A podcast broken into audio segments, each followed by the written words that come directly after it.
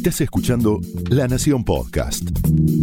A continuación, Sola Maya te cuenta las historias más espeluznantes de ladrones y asesinos argentinos en Crónicas del Crimen.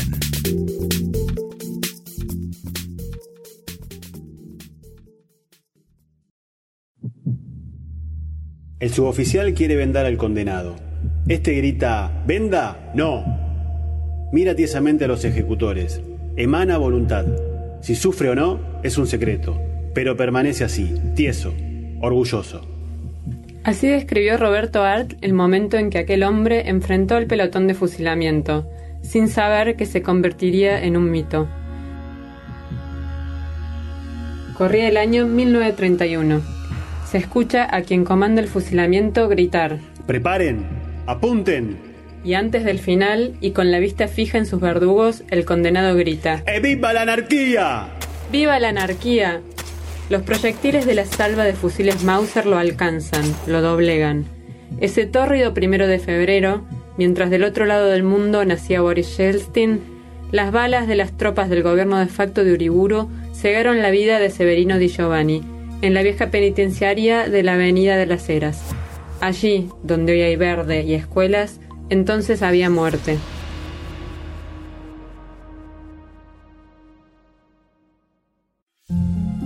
A los 29 años, este inmigrante italiano se convirtió en un ícono del anarquismo argentino, un acratismo que, con mucho menos visibilidad y con otros métodos, aún anida en los centros urbanos y en ocasiones muestra su rostro violento, como en el doble ataque explosivo de 2018 en el cementerio de la Recoleta y en la casa del juez federal Claudio Bonadío.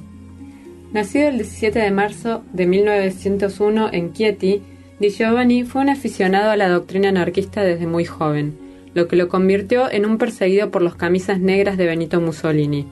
Por eso escapó de Italia y llegó a la Argentina en 1922 junto con su esposa, Teresa Massiuli, con quien tuvo dos hijos.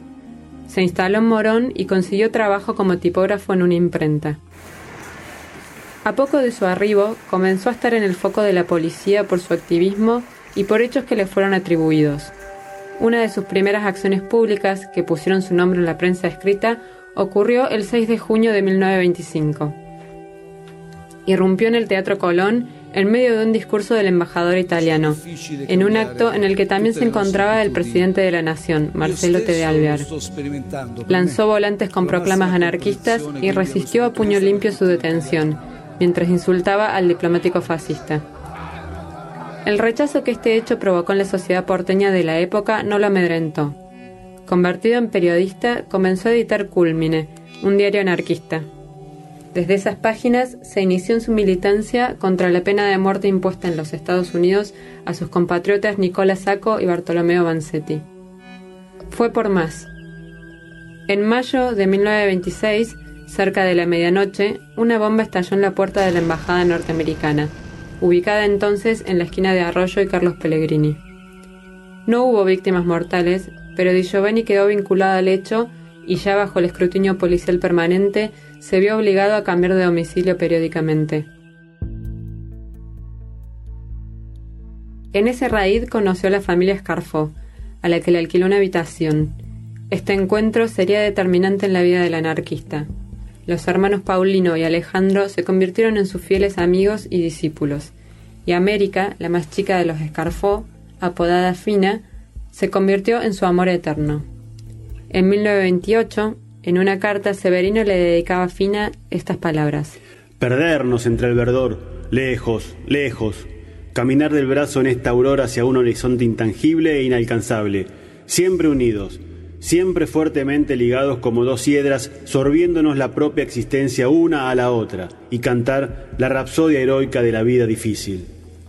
En medio de su lucha contra el sistema, el anarquista se hacía tiempo para encontrarse con la joven, con quien compartía largas charlas sobre ideología, literatura y poesía.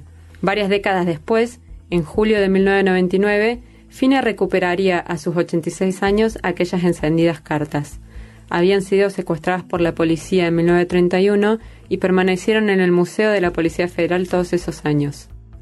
Hace casi 20 años, la Nación pudo hablar con ella.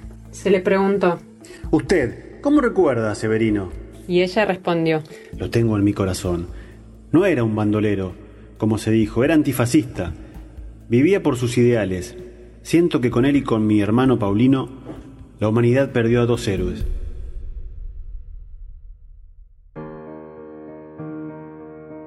Di Giovanni era, más allá de sus actos, un intelectual.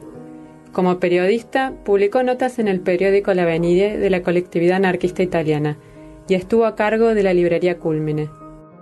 A pesar de las mudanzas permanentes en las que se había embarcado en 1927 para huir de la ley, halló la manera de publicar desde la clandestinidad y con seudónimos, en periódicos anarquistas en Francia y en los Estados Unidos. Pero su situación era cada día más complicada. Lo buscaba la policía, señalado por el gobierno italiano como un hombre peligroso, y estaba enfrentado con ex compañeros de lucha por las internas entre los grupos anarquistas, sobre todo con quienes abogaban por medidas pacíficas.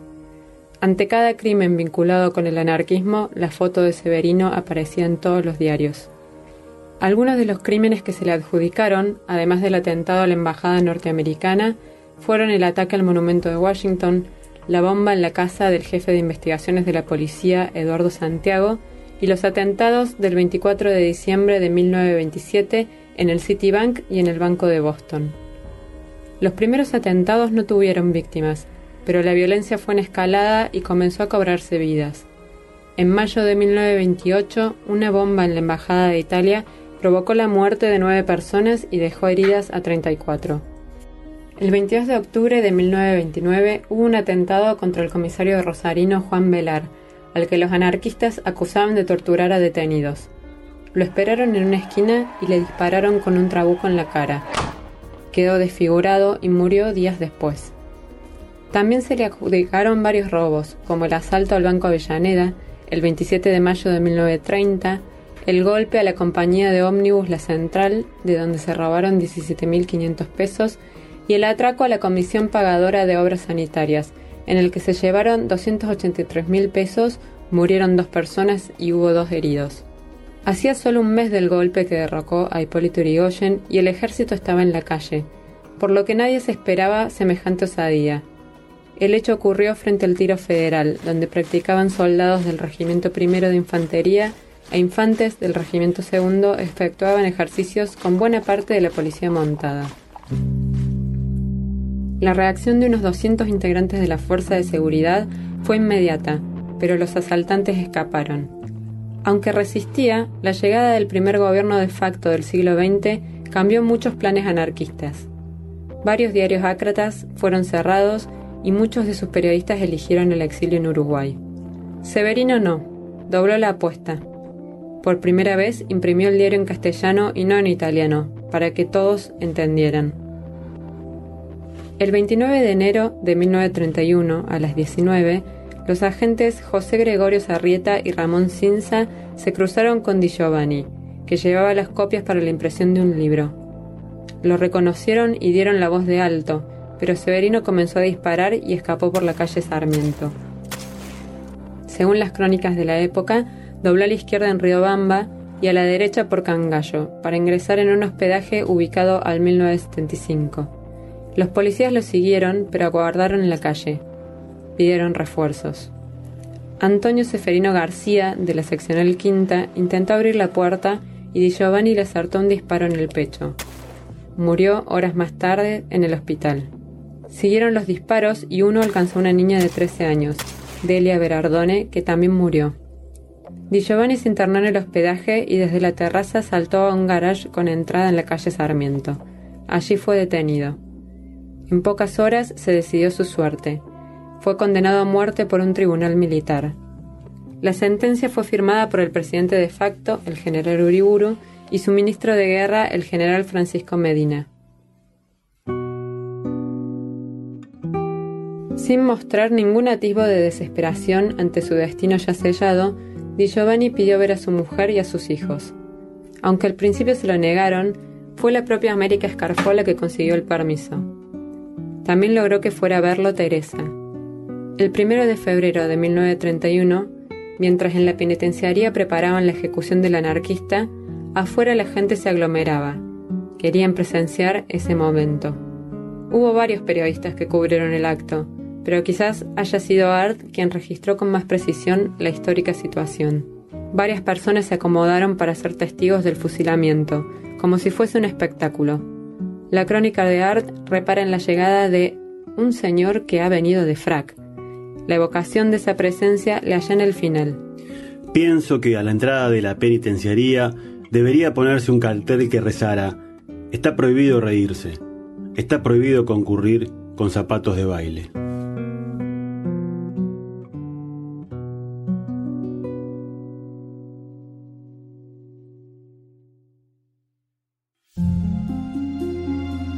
Es sabido que muchas veces la realidad supera la ficción, y el mundo del crimen es un gran ejemplo de esto.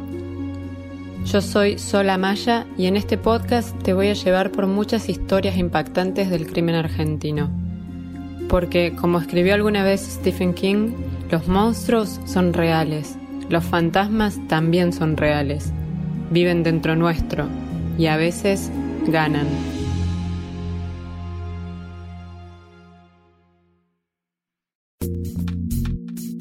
Esto fue Crónicas del Crimen, un podcast exclusivo de La Nación. Escucha todos los programas de La Nación Podcast en www.lanacion.com.ar. Suscríbete para no perderte ningún episodio. Estamos en Spotify, Apple Podcast, Google Podcast y en tu reproductor de podcast favorito. Seguí escuchando La Nación Podcast.